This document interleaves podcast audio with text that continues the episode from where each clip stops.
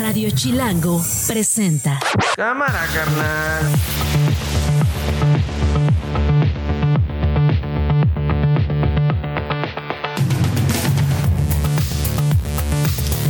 Es miércoles 25 de octubre, es la una de la tarde y a nombre de Nelacho Lozano le damos la bienvenida a Esto no es un noticiero. Así suena el mediodía.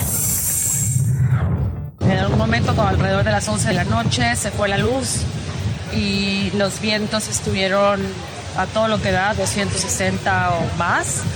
Y me escondí en el closet y literal pues puse a rezar.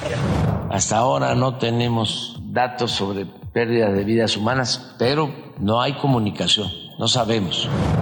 Estamos coordinados desde temprano con la Coordinación Nacional de Protección Civil y eh, estamos enviando a un grupo de respuesta con médicos, enfermeras que han tenido una gran experiencia en desastres naturales, no solo en nuestro país, en todo, en todo el mundo. Hay momentos en la vida de las personas que son definitorios. Para mí, uno de esos momentos es hoy. Como senadora de la República, votaré en contra de que desaparezcan estos Es que ella fue ministra de la Corte y siempre hay una solidaridad de gremio. Esto no es un noticiero.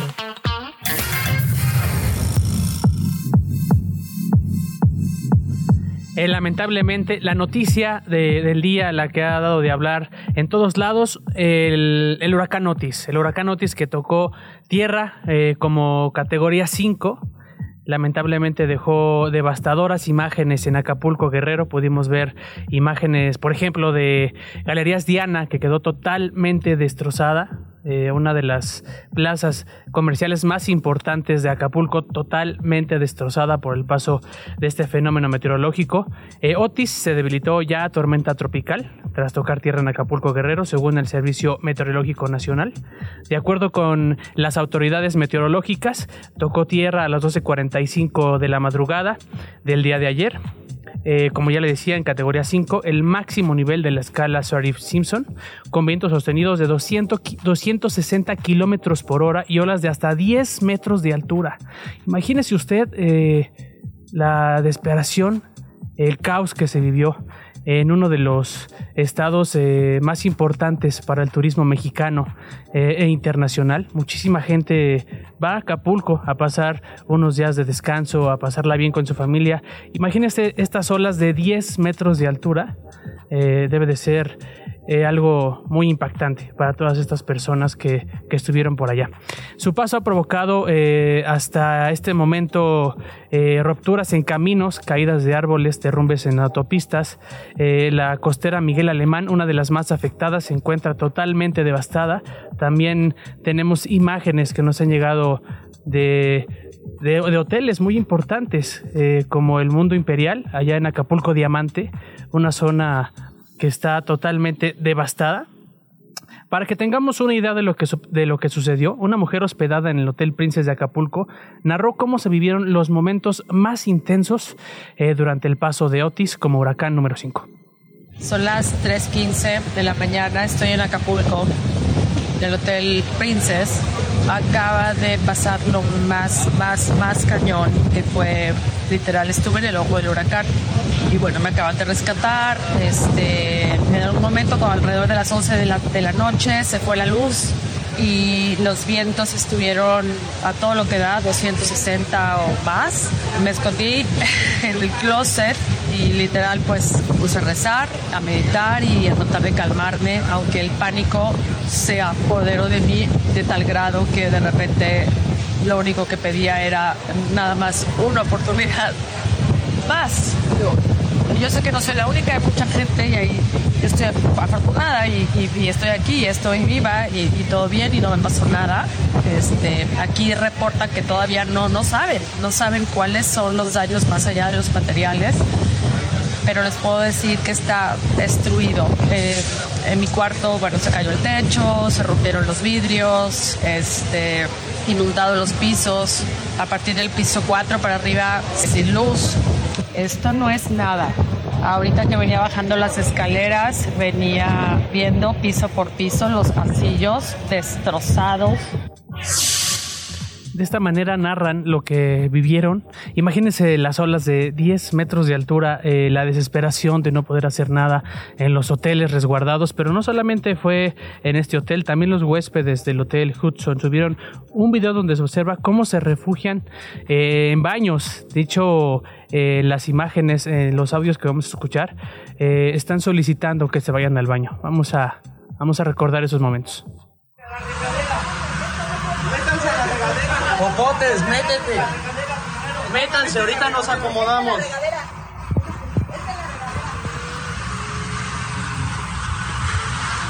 Tápale los oídos nada más. No pasa nada. El director general del Instituto Mexicano del Seguro Social, Zoe Robledo, informó que un equipo de médicos fue al puerto para apoyar en las labores, pero ¿qué cree? Además se dieron a conocer imágenes de hospitales totalmente inundados, devastados, eh, las camillas en los pasillos, un verdadero desastre allá en Acapulco. Estamos coordinados desde temprano con la Coordinación Nacional de Protección Civil y eh, estamos enviando a un grupo de respuesta con médicos, enfermeras que han tenido una gran experiencia en desastres naturales, no solo en nuestro país, en todo, en todo el mundo. Eh, fíjese este dato, la Comisión Federal de Electricidad emprendió acciones inmediatas para restablecer el servicio eléctrico a la brevedad posible, con lo que ya consiguió restituir el suministro en el 40% de los 504.340 usuarios afectados hasta el momento en el estado de Guerrero. Pero se cumplen más de 12 horas y a, este, a la 1.06 de la tarde, eh, tiempo de la Ciudad de México, no tenemos aún comunicación con la gente en Acapulco. No sabemos a ciencia cierta qué está pasando, cómo están. Sin embargo, vamos a estar eh, muy al pendiente de lo que sucede y cuando se restablezca la comunicación vamos a intentar hacer contacto con algún colega allá en Acapulco, Guerrero. Eh, para tener actualización de cómo van a seguir eh, pues estos, estos movimientos de los fenómenos meteorológicos, le agradezco a Antonio Alvarado, meteorólogo de la Comisión Nacional del Agua, nos acompañe en esto nuestro noticiero. ¿Cómo está? Muy buenas tardes. Sí, buenas tardes. Buenas tardes, Jorge. Te saludo con gusto a ti, a tu amable auditorio. Y te comento que a las 12 horas el huracán Otis se debilitó a tormenta tropical. Su centro se localiza en tierra sobre el estado de Guerrero, a 25 kilómetros al norte de Ciudad Altamirano y a 205 kilómetros al nor-noroeste de Acapulco. Presenta vientos máximos sostenidos de 95 kilómetros por hora rachas de 110 kilómetros por hora y su desplazamiento es hacia el nor-noroeste a 17 kilómetros por hora. Van a seguir presentándose lluvias debido a este sistema en el centro y sur del país, con lluvias torrenciales de intensas a torrenciales en los estados de Michoacán y Guerrero. Preguntarle, eh, ¿Cómo es posible que un fenómeno, meteorológico que no tenía tanta fuerza haya pegado como categoría 5? ¿Se debe al calentamiento global? ¿Qué está pasando eh, en las costas de todo el mundo? Sí, mira, es, muy difícil este, pronosticar, dar ese, ese, pronóstico de un sistema que esté tan, tan cerca de las costas y que avance tan rápido en su intensificación. Pero este, debido a las altas temperaturas que había ahí en las costas de, Guerrero, 29 a 30 grados, sobre el mar, este, y que no había ningún sistema en altura que lo debilitara este sistema, por eso se intensificó rápidamente. Asimismo, con los vientos este, resultados del sistema también intensificó su velocidad de desplazamiento. Eh, después del paso de Otis por Guerrero, eh, nos comenta que va hacia Michoacán. Esperamos eh, que sea la misma afectación en este estado o ya no va a ser ya no va a ser igual. No, ya ya no va a ser igual. Ya el, fenómeno este va a ir debilitándose conforme se desplace. Van a estar presentes la, la nubosidad con lluvias este, continuas de, de, a y chubascos dispersos. Eh, en los acumulados, por eso se esperan lluvias este, intensas a torrenciales, principalmente en Michoacán Guerrero. preguntarle, eh, las lluvias, eh, ¿cómo se van a estar comportando en el Valle de México, Ciudad de México, Estado de México, para todos nuestros radioescuchas eh, que estén pendientes de esta situación? Sí, claro que sí. Bueno, las, lluvias este, se van a estar presentando lluvias continuas durante todo el día de hoy. Perfecto. ¿Para lo que resta de la semana? Bueno, para lo que resta de la semana, ya al paso de este sistema, ya este, vamos a, tener este, eventos de, sol durante la mañana, por la tarde nuevamente tendiéndose a medio nublar y en, en momentos a nublar y con chubascos dispersos principalmente sobre el centro del territorio nacional. Perfecto, le agradecemos muchísimo su tiempo y seguiremos muy pendientes. Estamos para, para servirles aquí desde el Servicio Meteorológico Nacional de la Conagua. Gracias. Radio Chilango. Bueno, pues como ya les comentábamos, eh, la afectación de los usuarios que no tienen luz, que no tienen internet, que no tienen manera de comunicarse eh, con sus demás familiares en otros estados de la República, eh, asciende a 1.37 millones de usuarios en el estado de Guerrero. La situación está muy complicada en esta zona del país. Eh, también informarle que el autopista Cuernavaca-Acapulco registra afectación a la circulación en el kilómetro 360 en ambas direcciones por deslaves por deslaves que se han presentado eh, en toda esta zona y durante toda la autopista del Sol se han reportado diferentes afectaciones. Para que lo tenga en cuenta, si pensaba o si buscaba salir hacia esa zona del país, va a estar totalmente un caos. Eh, le informo también que tras el paso de Otis, Sky Alert eh, una de las aplicaciones más importantes y que ayudan eh, pues a los mexicanos a prevenirlos cuando hay un sismo también sufrió afectaciones debido a este fenómeno meteorológico y pues, los sensores sísmicos se encuentran desactivados. Así que hay que estar eh, pues muy, muy atentos a lo que está sucediendo y a lo que va a suceder eh, más adelante después del paso del huracán Otis, ahorita ya como tormenta tropical. Y en medio de esta tragedia, el subsecretario de Hacienda, Gabriel Llorio, dijo que el Fondo Nacional de Desastres del Fonden no ha desaparecido y tiene 18 mil millones de pesos actualmente para atender cualquier contingencia. Eh, eso dicen las autoridades. Vamos a ver cómo es la reacción que van a tener ante esta desgracia que se está viviendo allá en Acapulco Guerrero.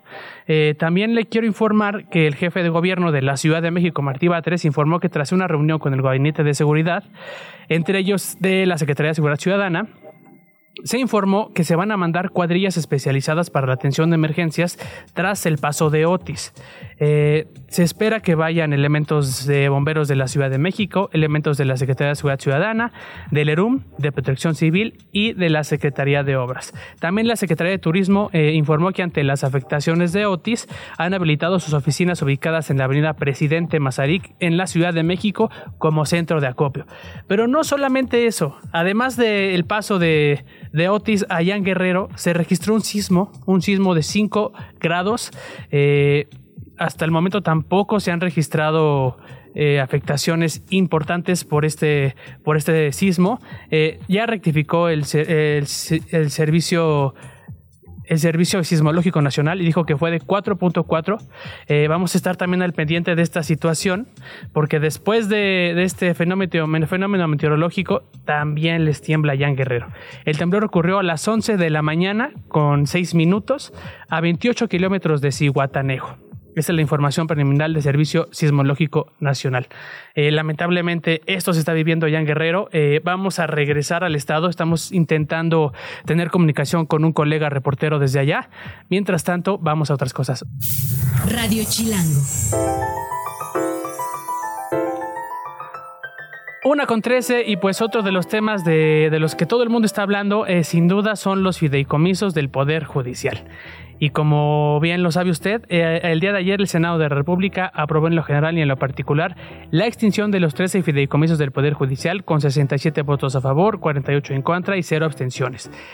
El dictamen reforma el artículo 224 de la Ley Orgánica del Poder Judicial de la Federación, mediante el cual se prohíbe la creación y operación de mecanismos mercantiles que se encuentren estipulados dentro del ordenamiento.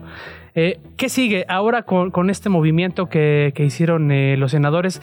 ¿Qué sigue? Le agradecemos muchísimo a Javier Martín Reyes, abogado y político, politólogo, nos acompaña aquí en Esto no es un noticiero. ¿Cómo está? No, hombre, al contrario, muchísimas gracias. Un, gusto, como siempre, eh, saludar a todas las personas que nos escuchan. Pues, ¿qué sigue después de esta aprobación? ¿Qué va a pasar con los trabajadores del Poder Judicial? ¿Qué esperamos después de esta aprobación?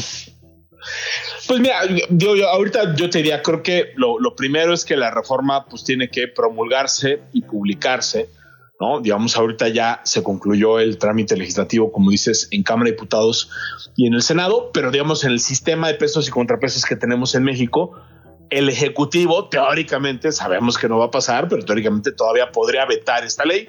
Yo creo que eso es algo que no, que no va a suceder, seguramente se publicará en, los siguientes días. Eh, y yo tengo la, la, impresión que lo que viene es, es, una muy larga batalla judicial. ¿no? O sea, es decir, esta extinción de, de los fideicomisos es una decisión legislativa eh, que afecta una enorme cantidad de derechos, sobre todo laborales, de las personas que trabajan en el Poder Judicial de la Federación. Creo que es esperable que se presenten amparos eh, precisamente en contra de, eh, de esta extinción, porque hay que decirlo, ¿no? Digamos, estos fideicomisos son muy variados, estamos hablando de 13 instrumentos que tienen finalidades eh, muy diversas, pero buena parte de ellos están relacionados con derechos laborales adquiridos que tienen las y los trabajadores del Poder Judicial. Entonces, creo que eso les abre la puerta del amparo casi en, automático.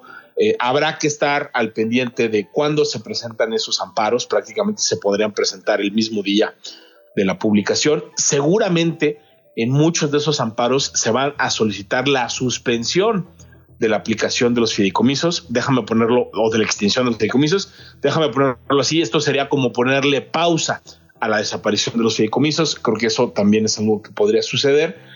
Y la otra ruta eh, también eh, jurídica que seguramente vamos a ver es seguramente este, eh, alguna acción de inconstitucionalidad, ¿no? Que es un tipo de impugnación que le permite, sobre todo a las minorías parlamentarias, tanto del Senado como de la Cámara de Diputados, ir a controvertir la decisión que tomó la mayoría, ¿no? Entonces creo que también, ¿no? Hemos visto, no solo en este caso, sino ya en muchísimos, Que muchas veces las impugnaciones terminan llegando a la Corte porque por lo menos el 33% de la Cámara de Diputados o del Senado eh, acude, ¿no? Y aquí lo que habría que decir es que también es posible que se dicten suspensiones y también es posible que se invalide total o parcialmente esta extinción. Entonces, eh, aunque en términos legislativos, pues ya se cerró o está próximo a cerrarse eh, uno de los capítulos más importantes, de esta historia, la verdad es que Después entraremos a una fase de, judicialización que creo que también puede ser prolongada y seguramente involucrará decisiones de muchos órganos, ¿no? Seguramente habrá este, eh, decisiones de la Corte, pero seguramente también pues de juzgados de distrito y de tribunales colegiados de, circuito, ¿no? Entonces, vaya que viene eh, pues un galimatías judicial, por decirlo de alguna manera, ¿no? Sí, fíjate que hay un, hay un momento que me llamó muchísimo la atención cuando la senadora Olga Sánchez Cordero, exsecretaria de Gobernación en el gobierno del presidente López Obrador, eh, hablaba justamente eh, sobre pues, defender eh, los fideicomisos del Poder Judicial. Vamos a escucharla. Hay momentos en la vida de las personas que son definitorios. Para mí, uno de esos momentos es hoy. Como senadora de la República, votaré en contra de que desaparezcan estos Y le aplaudieron y le agradecieron los, los legisladores de oposición eh, esta declaración que hizo Olga, Olga Sánchez Cordero. Pero hoy en la mañana el presidente López Obrador dijo, yo respeto. Es que ella fue ministra de la Corte y siempre hay una solidaridad de gremio. ¿Cómo, cómo podemos leer eh, pues esta, este, este dimes, y diretes entre Olga Sánchez Cordero y el presidente Javier? No, a ver, yo, yo creo que eh, hay, hay, que destacar la posición de la, de la hoy senadora Sánchez eh, Cordero. es desafortunado que esa no haya sido siempre la posición de la, de la ministra en otro tipo de reformas que también violan derechos y que también han sido abiertamente inconstitucionales y que han sido eh, eh, invalidadas, ¿no? Entonces, eh, sí creo que hay que reconocerle, por lo menos en este caso, algo de congruencia, pero yo no diría que esto es un tema de solidaridad gremial, o sea, es decir, yo creo que aquí la discusión sobre si se extinguen o no los fideicomisos, pues no es un tema de si queremos ser solidarios o no con cierto tipo de trabajadores. Yo creo que aquí jurídicamente la, la pregunta es si es constitucional que esos fideicomisos que forman, déjame ponerlo así, como parte o son una manifestación de la autonomía del Poder Judicial de la Federación, que buscan proteger derechos adquiridos de los trabajadores, que buscan garantizar eh, pensiones eh, dignas, acceso ¿no? A, servicios de salud en casos ¿no? este, de, de, accidentes o enfermedades graves, pueden o no ser pues, casi, casi incautados por el Poder Ejecutivo. Yo creo que la respuesta jurídica es, es, es que no. Entonces, eh, yo creo que el, presidente se equivoca pensando que Olga Sánchez Cordero lo, lo hace o lo debe de hacer por solidaridad. Yo creo que esto habría que hacerlo por elemental eh, congruencia. Entonces, yo sí celebro esa posición de la, de la exministra o de la ministra en retiro y hoy senadora Sánchez Cordero, pero pues hay que decirlo así, desgraciadamente, pues no ha sido así en todos los asuntos que hay. Pues sí, eh, lamentable. Eh, me gustaría también preguntarte sobre este paro de nacional de actividades que ya se prolongó hasta el próximo domingo. ¿Cómo, ¿Cómo afecta a los ciudadanos? Eh, ¿Qué es, qué es lo, los trámites o qué no van a poder hacer con este paro? Fíjate que teníamos esa duda en la mañana y queremos ver si tú nos puedes ayudar como a tener claridad con, con esta situación. Sí, a ver, e, este es, este es un paro, déjame ponerlo así, que lo que busca ser compatible son dos cosas, ¿no? Eh, por un lado, a mí me parece eh, absolutamente legítimo que las personas que trabajan en el Poder Judicial eh, de la federación y que están afiliados al sindicato de trabajadores eh, de, la Judicatura Federal, eh, decida mostrar, déjame ponerlo así, manifestarse enérgicamente en contra de pues no solo esta extinción de los fideicomisos, sino también del recorte presupuestal que ya se anunció y que seguramente se, eh, se aprobará. Yo creo que los, los sindicatos están para eso, para defender los legítimos intereses y derechos de sus agremiados. Entonces, qué bueno que el sindicato haya tomado esta determinación. En ese sentido, diría toda la solidaridad ¿no? Con, con, este tipo de manifestaciones. Eh, y al mismo tiempo, bueno, pues para tratar de hacer compatible eso con el acceso a la justicia, ¿no? Entiendo que el sindicato lo que ha adoptado es una posición de sí tener en funcionamiento, déjame ponerlo, reducido el sistema de justicia, de atender cuáles son los casos este, más, más urgentes. Pensamos que el Poder Judicial de la Federación, entre otras eh, controversias, pues resuelve controversias relacionadas con la materia penal, ¿no? Donde muchas veces la libertad de las personas está en juego, en amparos o en procesos este, eh, penales este, que se tramitan a nivel federal. Entonces, sí creo que ha sido, déjame ponerlo así, una solución intermedia.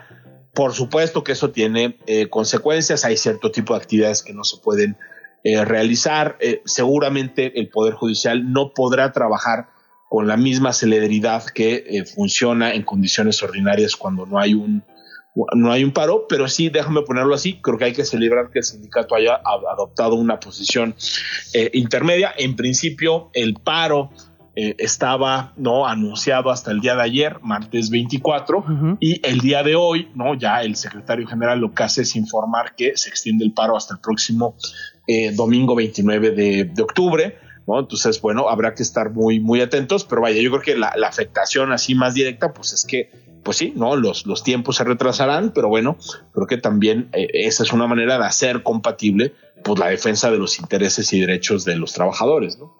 Perfecto. Pues te agradecemos muchísimo tu tiempo para esto no es un noticiero. Eh, vamos a estar eh, con el ojo con el ojo bien puesto en el poder judicial para ver qué va a suceder, porque hasta el momento después de esta aprobación no ha dicho nada Norma Piña. Sí, exacto. ¿no? Yo creo que habrá que estar eh, muy al pendientes, no solo de lo que se dice, como bien dices, sino también de lo que se hace. ¿no? Yo creo que vienen muchas impugnaciones y habrá que darles seguimiento porque eso creo que eventualmente podría frenar incluso la desaparición de los fideicomisos. ¿no? Eh, muchísimas gracias. Es Javier Martín Reyes, abogado y politólogo, eh, platicando con nosotros sobre adiós a los fideicomisos del Poder Judicial. Muchas gracias. No, hombre, por nada. Un abrazo fuerte, que estés bien. Gracias. Nosotros eh, seguimos aquí en Esto no es un noticiero. Vamos a intentar tener comunicación con algún colega allá Guerrero, eh, como le estamos informando. Es muy complicado, la situación está muy severa allá en Acapulco.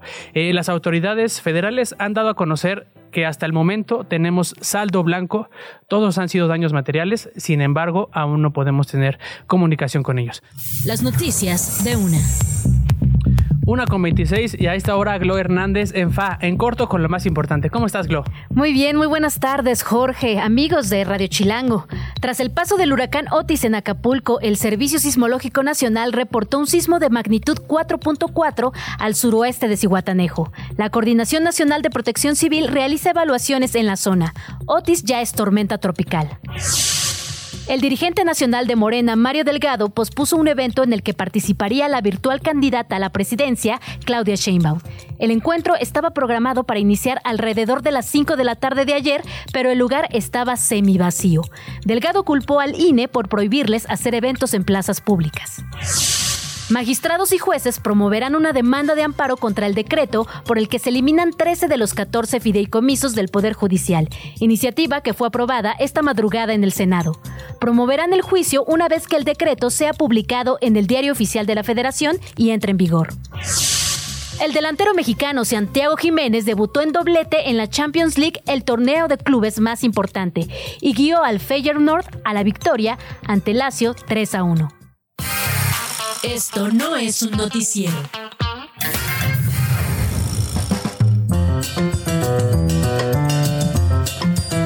Y le agradecemos muchísimo a la alcaldesa de Álvaro Obregón, Lía Lemón, nos acompaña en Esto no es noticiero. Eh, gracias por tomarnos esta comunicación. Antes de entrar eh, al tema eh, que nos gustaría platicar con usted, me gustaría que nos diera un, una opinión y que nos platicara sobre este punto que puso a disposición de la ciudadanía para ayudar a todas las personas damnificadas allá en Acapulco Guerrero.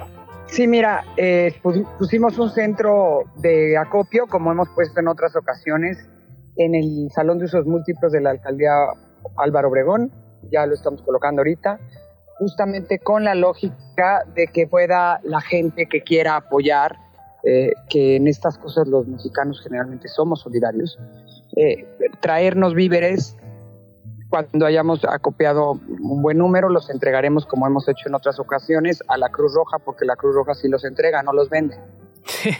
Sí, él, justo lo que le iba a preguntar, cómo garantizar que todo, que todo lo que la gente lleve, pues sí, va a recibirlo la gente allá en Guerrero. Yo le tengo muchísima confianza a la Cruz Roja, absoluta confianza este, en, que, que la Cruz Roja lo entrega donde es. Este, la Cruz Roja es una institución, yo creo que, que todos los mexicanos eh, respetamos, ¿no? que es garantía. No habría por qué pensar lo contrario cuando siempre las imágenes de ellos en eventos de este tipo son pues ayudando, ¿no?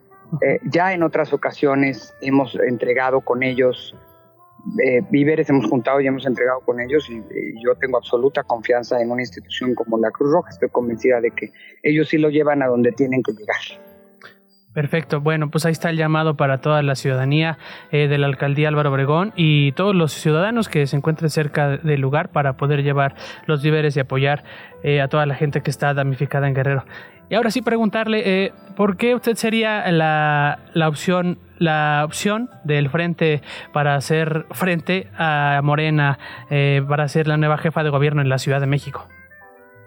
Bueno, Jorge, porque estoy bien posicionada, he dado resultados, yo creo que para aspirar a, a dar resultados, y mis resultados hablan por mí, en una alcaldía que recibí eh, muy mal, la verdad es que el gobierno de Morena aquí gobernó con las patas, eh, estaba, era de las alcaldías peor evaluadas, ahora estoy en los primeros lugares, era de, las alcaldías peor, peores en seguridad, hemos mejorado muchísimo, hemos reducido los delitos de alto impacto en un 32%, si comparas el periodo de enero a septiembre de este año con el mismo periodo del 2021, cuando gobernaba Morena.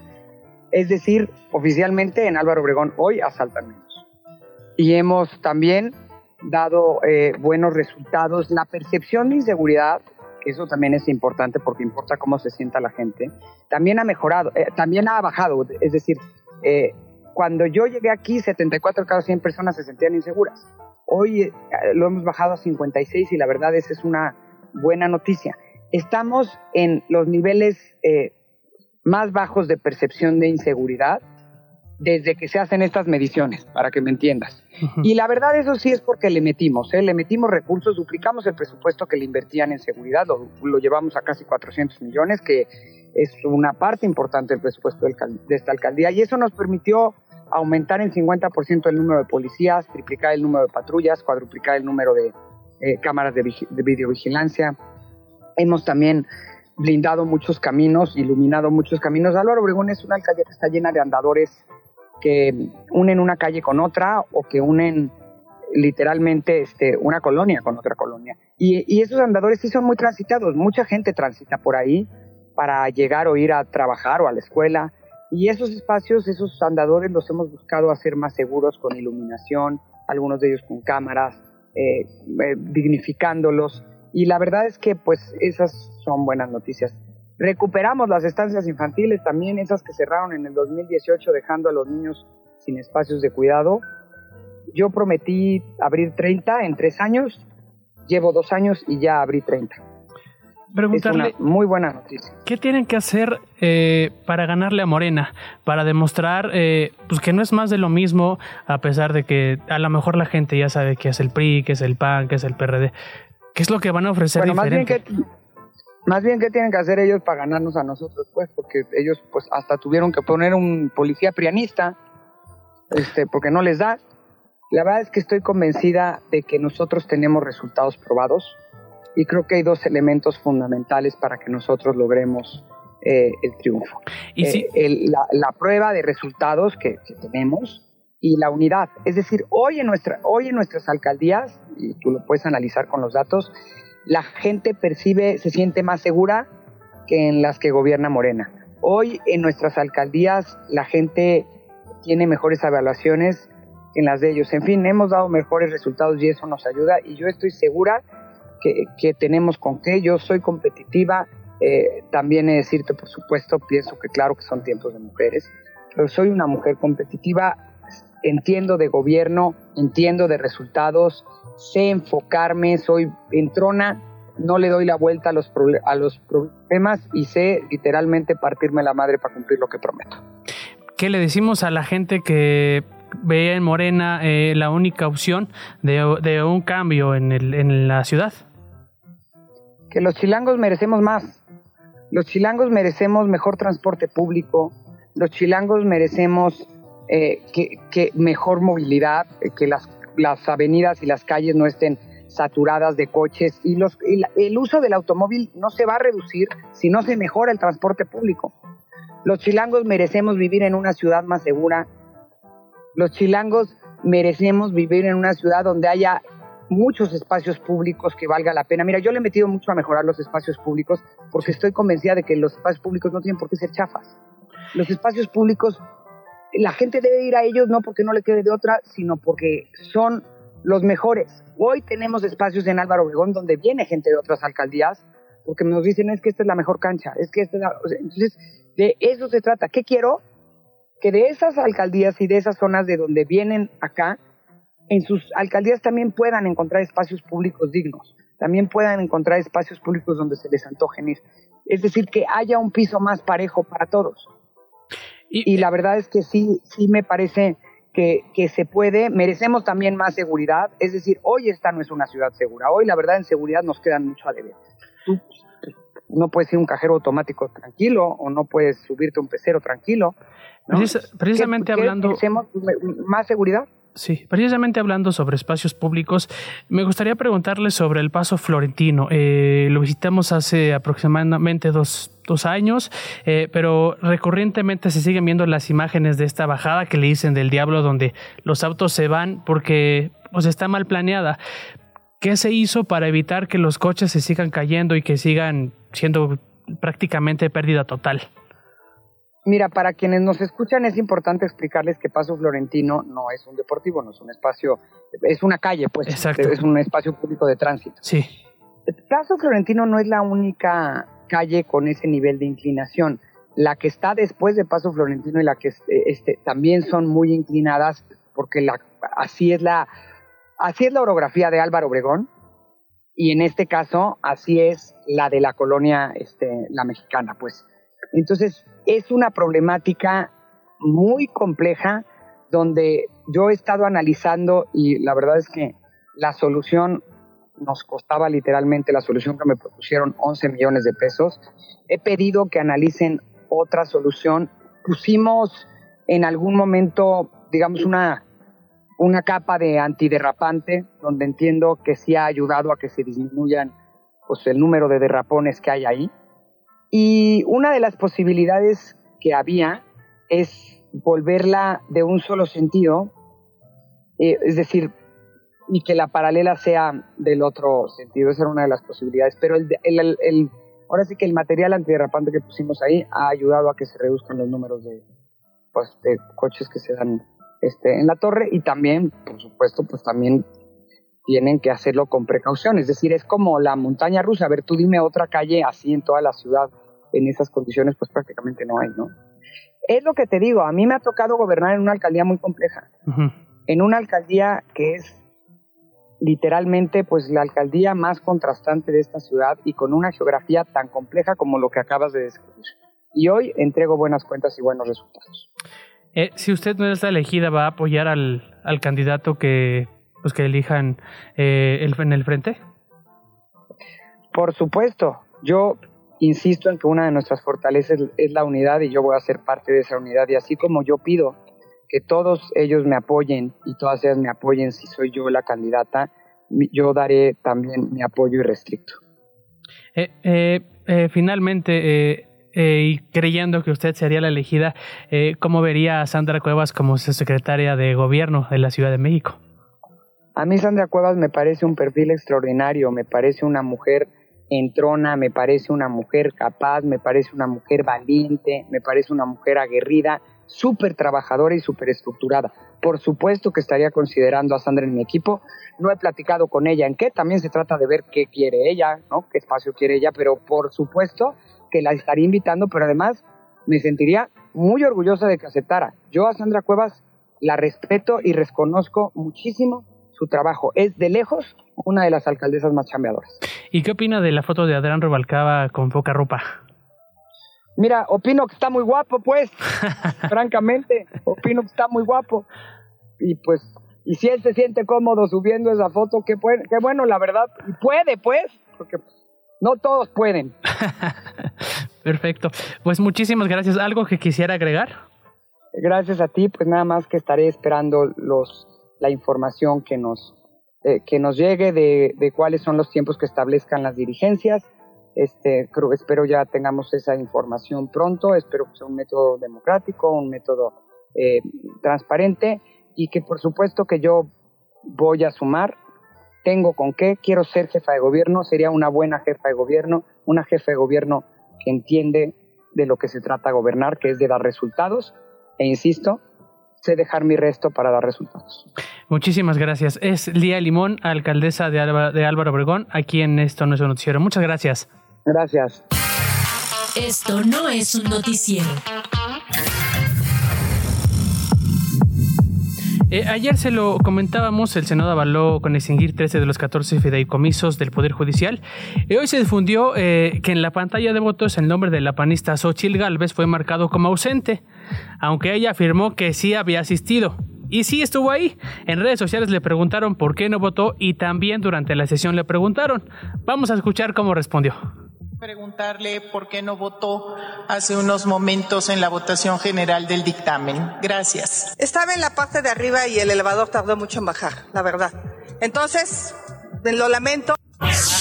Ah, bueno, pues fue culpa del elevador. Ya ves, Alex, y tú pensando mal. Ahí estaba, ahí estaba Xochitl, pero es que el elevador no funcionó. Bueno, así las cosas en la política mexicana.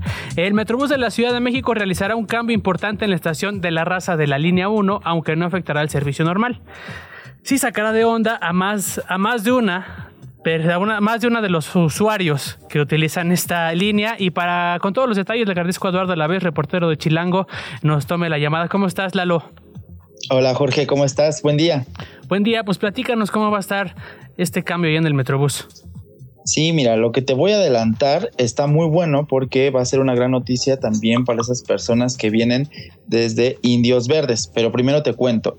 Eh, el Metrobús anunció que en la estación La Raza va eh, la parada, la va a cambiar por unos cuantos días, aunque no anunció cuándo, este, hasta cuándo va a ser este, este cambio.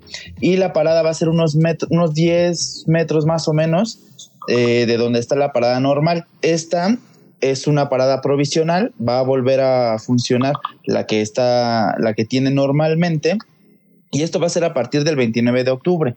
Lo que te puedo adelantar, y esto que no venía, esto nos lo cuentan nuestras fuentes de el Metrobús, es de que la nueva parada que ahorita van a estar ocupando es la que se va a estar ocupando para el Mexibus, o sea, que el Mexibus va a llegar hasta esta parte de la Ciudad de México, hasta la raza.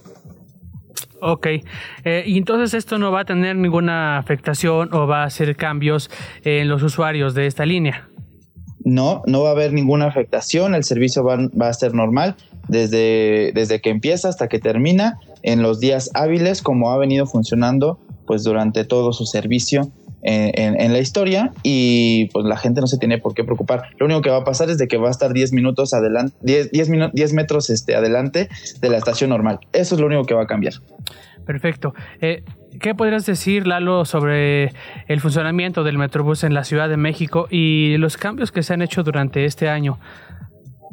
La verdad, eh, me parecen muy buenos. Eh, yo que soy un usuario del Metrobús, me parecen muy buenos porque eh, le han metido nuevas rutas, o sea, combinan eh, una línea con otra para poder hacer mejores destinos. Eh, la verdad siempre está muy limpio, muy este, es muy raro que llegue a fallar algún algún Metrobús, a diferencia, por ejemplo, del metro, que es muy criticado, que, que si el humo, que si los retrasos, que si no sé qué. El único problema del Metrobús ahorita son las manifestaciones y las peregrinaciones, pero de ahí en fuera se me hace un gran servicio para cualquiera que tome, eh, que se tome en esta Ciudad de México.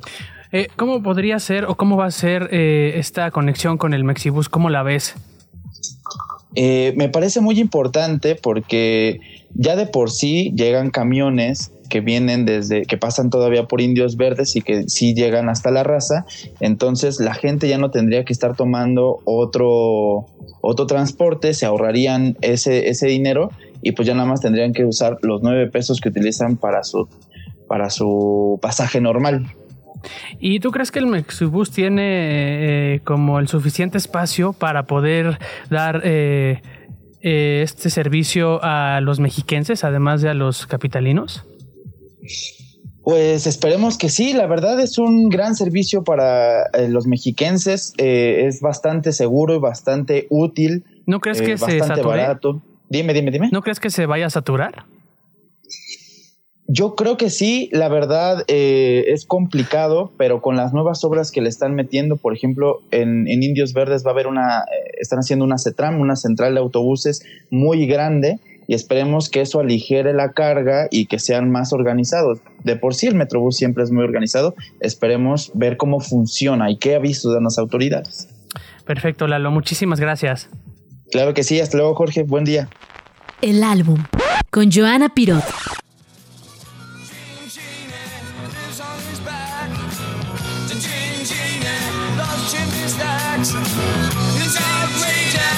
Miércoles y como cada semana ya está aquí con nosotros Joana Pirot. ¿Cómo estás, Joana? Bien, ¿y tú, Jorge? Todo bien aquí, echándole ganas. Muy bien, me da gusto que estés este, supliendo a Nacho, que se queden buenas, que se queden buenas manos el, este, el noticiero. Aquí cuidándole su espacio a Nacho, ¿no? Ya lo extrañamos mucho, pero Siempre lo extrañamos a Nachito. Siempre. Oye, pues, pues ¿qué nos traes hoy? Eh, fíjate que normalmente ustedes saben, han estado aquí, siempre traigo música más o menos nueva para no chaborruquear, como hemos mencionado antes. Pero hoy te traje la Latin Insane de David Bowie porque acaba de cumplir 50 años este disco. Wow. Eh, lo traje físicamente, está en vinil aquí, justo para que lo vean. Digo, todo el mundo conoce, ahí está. Todo el mundo conoce bien la portada de David Bowie y algunos críticos de música incluso han llegado a decir que esta es como la Mona Lisa del rock, porque todo el mundo conoce específicamente esta portada, todo el mundo la ubica, como ubicas el Nevermind de Nirvana, no sé cuál ubicas tú, ¿cuál te viene a la mente? Eh, de Interpol Antics, ¿crees? Ándale, sí, como la pantera esta, como dice cada que está por ahí, exacto. Este es de las portadas más emblemáticas del rock y está rankeado eh, según Pitchfork y Rolling Stone, que al final del día vale madres. Pero se han llegado a rankear como uno de los mejores álbumes de glam rock y de rock en general, eh, según Rolling Stone, están en el 277 eh, de 500 que se rankean como de toda la historia del rock. Pero te lo traje porque cuesta, o sea, está cumpliendo 50 años el Aladdin Insane de David Bowie y es muy importante por muchísimas cosas. Uno es por la portada. La portada es de Brian Duffy. Brian Duffy se dedicaba a hacer porta, este, como retratos de, de personas y esta definitivamente es una de las más importantes. Se ha tratado de replicar muchas veces este rayo, que lo que dice, lo que está haciendo Bowie aquí es que está jugando mucho con las palabras. Una es como Aladdin. Alad insane es como jugar un poco como Alad es como decir muchacho en Inglaterra, ¿no? Insane es como que no estás bien de tus cabales, ¿no? Entonces está jugando como a una persona que probablemente sea como un muchacho loco. Este. Por eso la dualidad de los dos colores dentro de la portada del rojo y el azul está como lo que es David Bowie y lo que es el personaje, que en este caso no sé si sepas, pero eh, David Bowie tuvo muchísimos personajes a lo largo de su historia musical, ¿no? Después de este, o sea, des- este salió después del The Rise and Fall of Ziggy Stardust and the Spiders from Mars, que es un álbum muy importante, el 72. Este sale en el 73. Y después de la cúspide que tuvo que en el anterior, ¿no? Como que sale este, que sigue siendo Ziggy Stardust, pero como si Ziggy Stardust se fuera a Estados Unidos. Claramente, para la gente que se dedica al rock, todavía, ¿no? No eres nadie si no has conquistado Estados Unidos. Y él no había salido de. Inglaterra. Entonces, justo con este álbum se va a Estados Unidos a probar su suerte. Según lo que he leído, es que pues, al principio no le fue tan bien, como que medio que nadie lo pelaba, y poco a poco le fueron agarrando la onda y se fue volviendo como muy, este, muy importante. Eventualmente la armó muy bien en Estados Unidos, pero si en el rock si no viene de Estados Unidos, de donde viene la cúspide del blues, que eventualmente es el rock, pues no la estás armando. Y si escuchas esta canción de una forma muy este, detenida, es un blues pero acelerado. Es, de Bo Diddley, pero está acelerado. Entonces, este, todo este álbum está inspirado en los Rolling Stones. Esta canción en particular está inspirada en Bo Diddley en el blues muy claro del sonido de, este, de Jean Genie. Y Jean Genie, el puro nombre está inspirado en Jean Genet que era un poeta francés, pero en realidad toda la personalidad de lo que tú estás escuchando en The Jean Genie es este, está hablando sobre su amigo Iggy Pop. Eh, eran muy, muy, muy amigos. Iggy Pop dice que gracias a David Bowie como que pudo ver, pudo dar un salto entre lo que fue The Stooges y el punk a realmente ser como un artista como conocemos a, a Iggy Pop. Y este, aunque ya este- esto haya salido en el 73, eventualmente ellos vivieron juntos en un departamento en Berlín, que todavía puedes ir, ¿eh? Yo fui.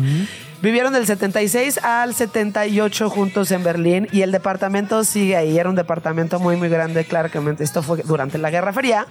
Eh, y todavía puedes ir a visitar ese departamento. No, no te dejan entrar, pero hay una placa muy grande de David Bowie. David Bowie vivió aquí junto con su, este, su amigo Iggy Pop. Y ahí está el departamento en Berlín. La neta, nunca lloró. Cuando fui ahí sí lloré. Qué ridícula, ¿no? Las cosas que te hacen llorar. Puedes no llorar por muchas cosas, pero cuando fui al departamento de David Bowie, sí se me salieron unas lágrimas. la Pues verdad. imagínate. Oye, ¿sabes qué estaría bueno? Eh, que nos platiques cómo conseguiste el disco, porque siempre las historias para que las Eh, son no, pues, o sea, me la vivo, o sea, buscando. Buscando, buscando, buscando, buscando, buscando. Este no es original de Inglaterra, pero sí salió un poquito después, es del 81. Lo, o sea, aspiras a llegar por el, el inglés, que además sea el del año. Tengo muchos que sí son eh, originales, originales, como el que tal, alguna vez traje aquí el 3 de Led Zeppelin. Ajá. Tengo original el 4 de Led Zeppelin. Tengo original el, el Paranoid de Black Sabbath del 71. Este no es, pero se acerca un poco. No, pues buscándole, güey. Tienes que buscar y buscar y buscar y buscar. Y si te gustan los discos, entonces te vas a estos changarros por todos lados, que hay en todos lados. Y pues, digging, le dicen. Estás buscando y buscando y buscando hasta que das con él. Pero bueno, para cerrar, Aladdin 6 de 1973, que cumple, acaba de cumplir 50 años de David Bowie y una de las portadas más emblemáticas de la historia del rock. Súbele, mi Alex.